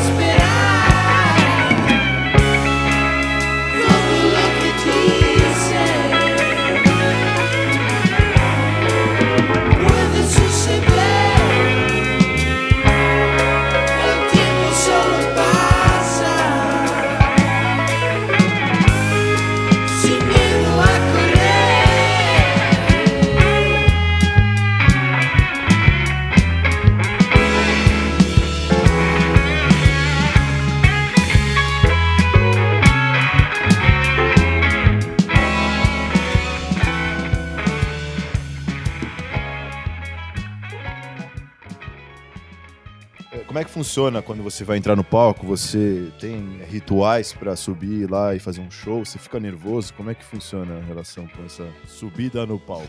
Uhum. Ó, geralmente eu fico muito nervoso, cara. Até o primeiro acorde é só nervosismo que tá ali. E aí a coisa vai. Você vai se sentindo em casa, né? O palco tem essa. Cara, tem uma. É uma areia movediça, às vezes, assim. Você começa a ficar preso ali, cara, e de repente você tá em casa. Você já mapeou todo mundo que tá ali na plateia, seus amigos mais próximos, assim, né? É, você já, já se sente seguro. E de repente, cara, você tá gostoso ali, cara. Aquilo poderia durar eternamente. É, eu tenho muito isso, assim, de subir nervoso e sair muito à vontade, já falando da minha vida, já falando de um monte de coisa. Quase chamando todo mundo pra cantar lá, tipo. E nessa fase sem beber, é, é isso. Eu sinto mais eu sinto isso de, fica mais evidente assim meu nervosismo e tal. Quando eu tô ingerindo álcool é mais tran é, é mais tranquilo assim. Já É uma mais. chapação em si mesmo, né? Tipo, a hora que É. você tá no palco, já rolou de subir no palco 100% sóbrio e no meio do show você achar que você consumiu algum entorpecente muito massa, mas é só como é show fazer um show, né? É, cara, é só é a música, né, sendo feita ali, Sim, cada, é. cada som é um, cada, cada palco tem um som diferente. E isso também acho que, que muda muito, né? Quando você sobe e o som é, quando você sobe num, num, num palco grande e o som não tá legal, putz, aí é meio tenebroso pra você ir se ajustando assim. Uhum. Mas quando é uma casinha de show pequena, como a gente já tocou muito em casinha pequena, continuou tocando em vários lugares, cara, o som é. tá, tá na sua cara. Mesmo o som que você tá ouvindo, o som que tá indo pro público é muito mais. Eu acho que é mais aconchegante até, cara. Você se sente mais no controle, né, da, da coisa. Voltando um pouco à parada do Bandcamp, que é um registro mais como diário musical, Uhum. É, o legal do seu Bandcamp é que tem músicas muito antigas e dá pra perceber assim a sua trajetória musical. Uhum. Então dá pra ver bem a sua mudança. E eu queria saber como foi a sua primeira experiência, com- como foi a sua primeira experiência em gravar seu próprio som. E depois eu queria saber sobre a transição de ter mudado de Passa Quatro para São Paulo, como isso te influenciou. Em 2006 eu já tava gravando algumas coisas em casa. Ainda tava morando em Taubaté em 2006. E aí comecei a compor mais músicas ali naquela época. E comecei a gravar em casa no Audacity, naquele programinha, com um microfone do, de um computador, aqueles microfones branquinhos e tal, com um suportezinho. É, e aí eu comecei a gravar, a testar essas multipistas e tal, quando eu aprendi ali, fuçando. Ah, aí gravava é, uma viola, tinha uma viola do meu irmão, aí eu afinava ela, parecia uma guitarra de 12, fazia uns riffs e tal. A gente gravou Mr. Tambourine Man, não sei se tá no, no Bandcamp, no primeiro EP. Mas aí no ano seguinte, quando eu fui para Passa 4, eu já tinha essa um pouco de conhecimento assim, com o software de gravação, como funcionava. E, mas não sabia mexer com compressor, nada disso, assim, não sabia, só lia lá compressor, nunca ia imaginar para que, que servia aquilo. É... E aí comecei a gravar, continuando a gravar com esse microfone, até que aí já tinha uma banda lá, formei a Demodes lá, minha primeira... Não, era, não foi minha primeira banda, mas foi uma, uma banda que eu botei mais músicas autorais, assim. E o guitarrista, ele manjava de eletrônica e tal, o Ciro. E o Ciro levou uma época lá um, um protótipo de um tipo de um pré assim, tipo uma plaquinha que era numa, dentro de uma de uma uma caixa de fita VHS, cara. E que ele montou e aí a gente ele me ensinou lá a plugar, é, plugava normal assim, como se aquilo funcionasse como um microfone assim, né? uma placa de som, na verdade. Aí plugava o microfone ali, aí podia plugar um microfone melhor. E aí tinha um amigo que tinha lá um Shure antigo, do pai dele. E aí ele me emprestou e eu comecei a gravar umas coisas. Então, aí já fui pra bateria, né? Falei, ah, vou gravar bateria com um canal aqui e tal. Aí logo depois esse, esse brother veio com. Pegou um toca-fita lá, um pré, um, um toca-disco antigo, sei lá, um toca-fita, Technics, que eu lembro, e cortou, fez assim, um tamanho de uma plaquinha mesmo, assim, com dois canais. E então dava para ligar por esses dois canais, ter dois volumes, mas ele entrava um canal no PC. Né? Só saía um, um P2 da, desse protótipo e entrava no computador. E aí comecei a gravar bateria melhor. E Aí gravei essas algumas do Bandcamp, mas a que eu, que eu joguei no Bandcamp mais tarde, mas do primeiro era não tinha nenhuma bateria ainda, era só eu fazendo voz violão e tal.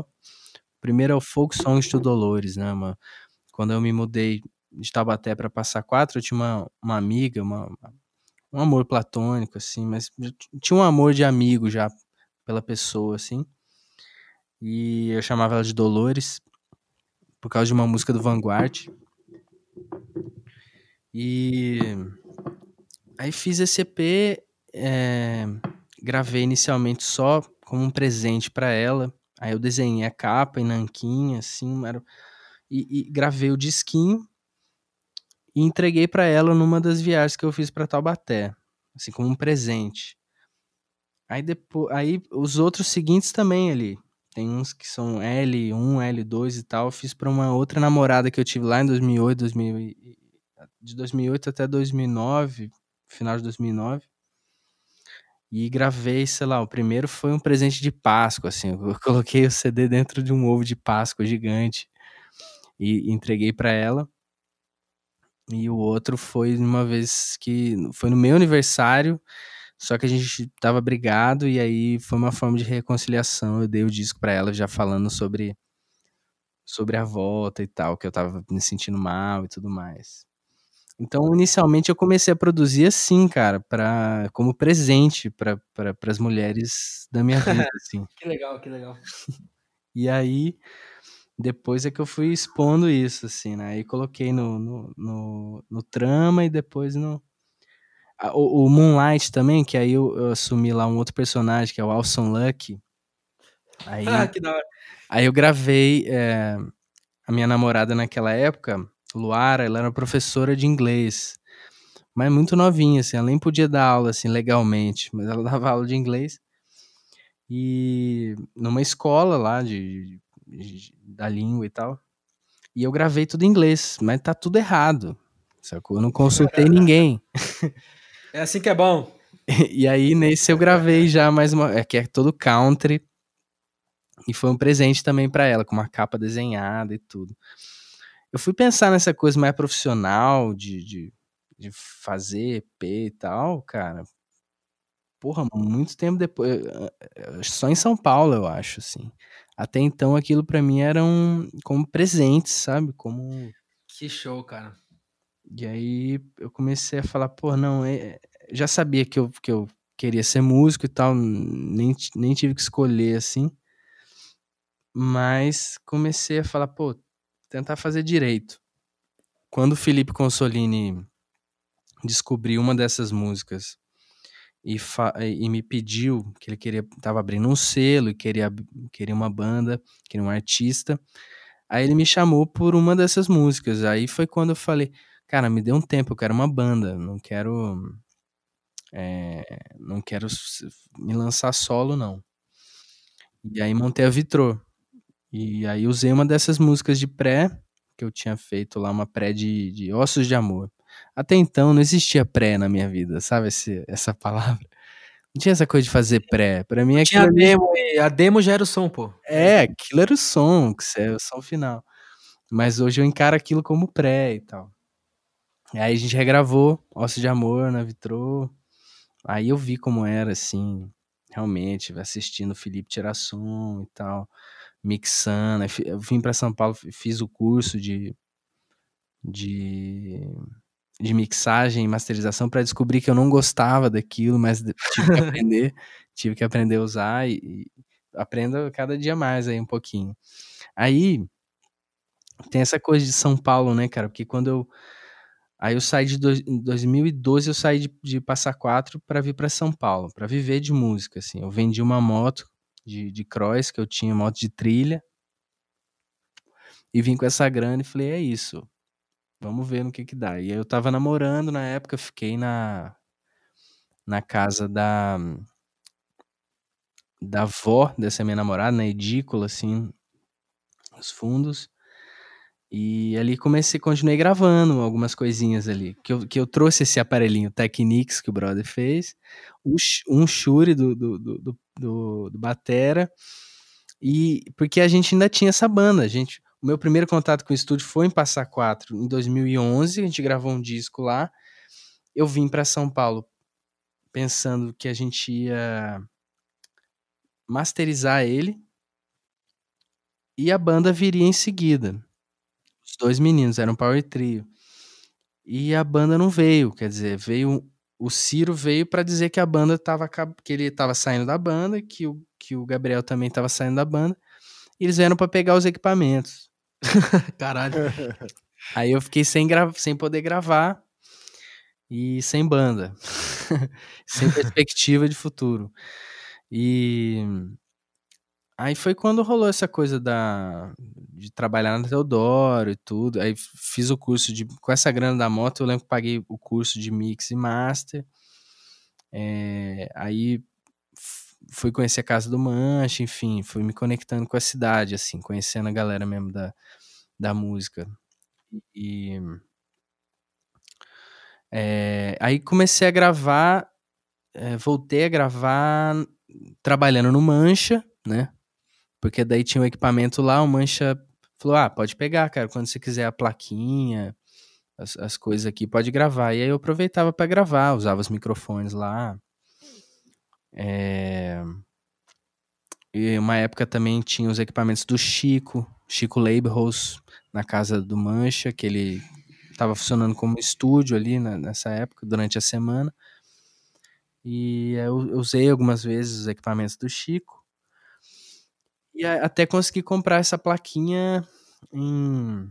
Ah, descobri que a mesa de som que eu tinha ligava USB também em 2016. Então, quando eu me mudei para essa casa, do apartamento, eu liguei no computador ela e tal, instalei e falei, pô, funciona mesmo.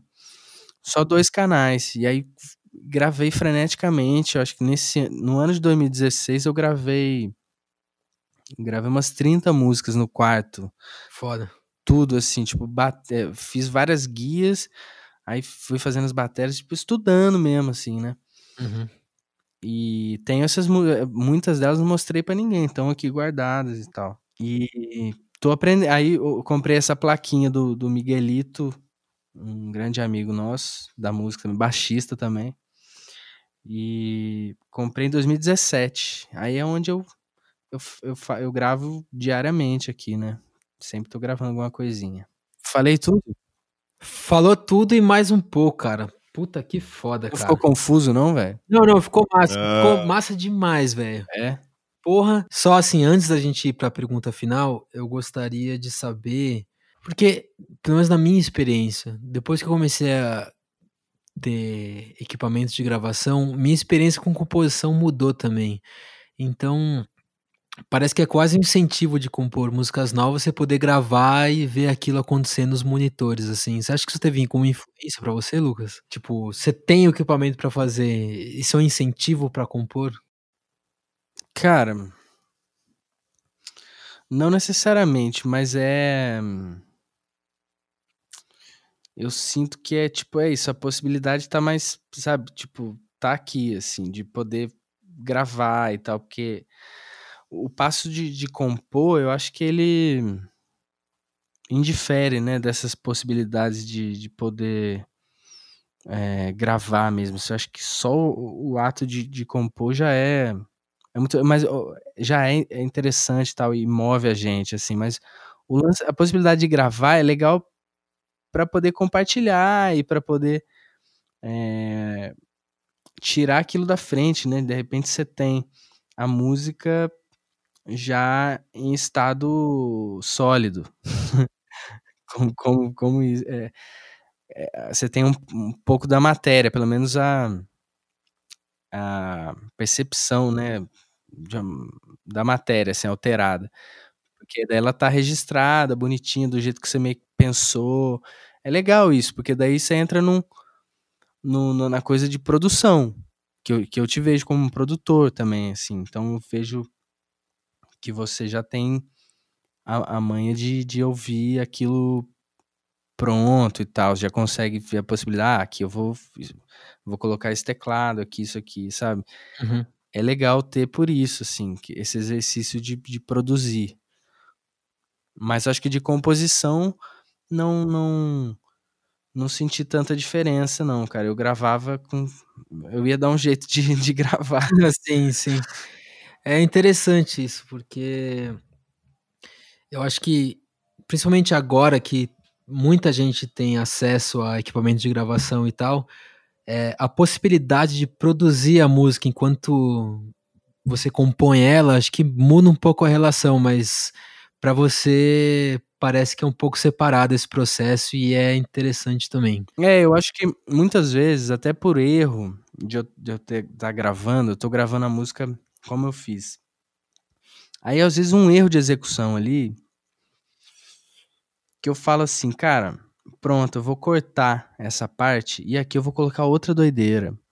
Ela abre uma possibilidade pra música ir pra outro lugar, né, também. Então, de repente, você fala, ah, então beleza, aqui agora eu vou meter, já que esse viol, eh, o violão não captou direito, rolou um erro aqui, eu vou meter uma guitarra raivosa, porque eu tô com raiva dessa placa, eu vou fazer ela sofrer. Aí você mete o sinal alto. e, Tem que punir, tem que punir essa plaquinha. e aí, de repente, você cria outra coisa, cara. E isso é interessante. É interessante mesmo, cara. Essas gravações caseiras têm muitos elementos interessantes, principalmente por você ficar inspirado pelo momento que você está vivendo, cara. De botar sons caseiros na casa, é muito legal, cara. E eu tô muito bem articulado agora, bicho. Muito som. É muita latinha, é muita latinha, bicho. Hoje foi um dia especial, cara, porque acho que a gente até conseguiu lidar bem. Sim, cara, pô, vocês saíram muito bem, eu adorei. Tipo, A gente começou a descarrilhar agora, porque realmente o Danone entrou na mente e tá treta, mas. Eu tô decolando aqui, tô decolando pesado. Eu, de- eu decolei assim, jeito papai mesmo, bicho. Eu tô fudido, cara. Não, velho, vocês estão mandando bem, cara. Mas eh, até agora foi uma entrevista, assim, muito edificante e muito massa mesmo, cara. Pô, que bom, velho. Porque eu tenho isso, eu tenho isso, assim, de, de, de, de achar que tudo que eu falei aqui, tipo, não vai servir, sacou? Eu- Nossa, vai servir pra caralho, Lucas. Você. Nossa, você mandou muito bem, cara. eu né, tenho- Juliano? Ah, ah, eu queria deixar também um, um recado, que o negócio é o seguinte. Você que tá ouvindo a gente aí, tá gostando do papo, tá achando divertido, tá achando diferenciado.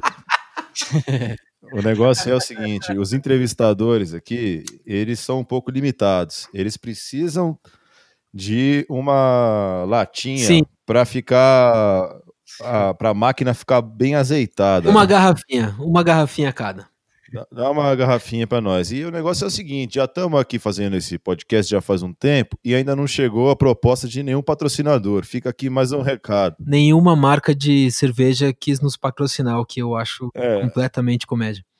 A gente tá um pouco chateado porque tá todo mundo no mundo da música e todo mundo gosta de se divertir. É, eu gosto de me divertir, mano. E, e um do, uma das uma das escadas para o mundo da diversão é o Danone. Então, se você aí produz um Danone, patrocina a gente. Pô, se você falar assim, vai chegar mesmo a Nestlé aí, vai chegar com um Danone aí, o grego. Tomara. ah, Cara, imagina ver um patrocínio de Danone errado pra gente. A gente vai ser obrigado a aceitar, né? Falar, hum, baunilha, hum, inspirador. Você aí da Batavo, não é com você que estamos falando. O Galo chama de Gatorade, né? A Heinekenzinha. Vamos tomar um Gatorade ali, bicho. Um bom, é, um bom Gatorade, cara. É, isotônico. Você aí que é da Heineken, por favor, pode mandar uma mensagem pro nosso e-mail, mas você que também é de outra empresa, pode mandar, pode mandar aqui. Já estamos cansados de tomar cerveja vencida e Total. eu queria deixar claro que eu tenho uma carta no bolso do colete. É, você tem, né? Você adora. É. É um carteado fudido, né? Eu queria fazer uma pergunta aqui, já que eu tô decolando na nave do, do Danone, eu queria fazer uma pergunta que é uma pergunta que fica na minha mente sempre quando eu tô pensando a respeito da minha existência musical. Você tem uma mente diferente, cara. É, eu vou fazer uma pergunta diferenciada, eu queria saber se ela tem espaço nesse programa. Vamos ver. Vamos ver. É, Lucas, você acabou de fazer aí um, um belíssimo histórico da sua relação com o som, é, momentos marcantes, momentos que definiram tudo que você fez e tudo que você é até chegar ao presente momento. Esses momentos são, são importantes na vida de um artista e a trajetória talvez seja a coisa mais importante no som. E uma música ruim é boa porque ela serve para fazer uma música boa depois. Total. um show, um show ruim é bom para fazer um show bom depois. Perfeito. E um dia ruim é bom para ter um dia melhor amanhã. Então eu queria falar a respeito do artista no tempo. Queria saber como é que, qual que é o seu verdadeiro sonho? O que, que você gostaria quando você fecha os olhos e imagina o seu futuro no som? Cara, eu imagino. Ah, cara, diversos discos de estúdio, diversos. diversas produções também. Gostaria de produzir mais outros artistas e tal. Ter mais parcerias. É, Acho que eu queria. Acho que, que é isso. O que me move mesmo é a próxima canção, né? Acho que eu me alimento disso. Do- da próxima canção, do próximo show, do próximo movimento. E eu acho que eu. Nesses, nesses trabalhos, todos esses trabalhos, eu quero refletir no- no- nosso momento, nosso, nossa, nosso tempo, né, cara? Nossa con- contemporaneidade quero conseguir traduzir isso cada vez melhor, assim. É, o cotidiano, simples, a qualquer coisa, assim, que, que seja palpável, assim, possível. vida mesmo, assim, eu quero falar sobre a vida, quero que isso esteja refletido nos meus projetos. Animal. Perfeito. Qual é o seu Beatle favorito? Muito louco. Eu tava falando com uma amiga hoje, que ela falou que o Beatle favorito dela é o George. Eu acho que, pra mim, isso. Cara, meu Beatle favorito, ele, ele vai mudando, assim, ao longo do ano, né? Cada, cada fase, um Beatle. Quando você tá bebendo é o John Lennon, quando você tá sóbrio é o Paul McCartney. Olha, faz muito sentido, porque o John Lennon. O John Lennon é um terror, né, cara? Bêbado, eu acho que eu bêbado eu fico também um pouco. Eu passo dos limites. É, tipo, ter vontade de ir num show de stand-up pra fazer o, o cara do humor chorar, é, esse tipo de coisa. Mas, eu. No momento, o, Beatle, o último Beatle que eu, que eu ouvi aqui foi o Paul McCartney, cara. Foi o disco. É, and Creation in the Backyard, né? Que acho que é dos anos 90. Ou 2000 já. Porra, eu tô perdido nas datas de disco, cara. E é algo que eu me culpo muito por isso. Não, não tem que se culpar, não. Isso é bom demais. Mas foi o último Beatle que eu dei, o- dei o play. Mas todo dia aqui tem um vinil diferente dos Beatles tocando. Agora É tá mesmo. Magical Mystery Tour. Nem ouvi o lado B ainda, precisa ouvir o lado B. Lucas. Primeiro, muito obrigado por ter topado participar desse programa que está começando. E a gente teve a honra de ter você aqui.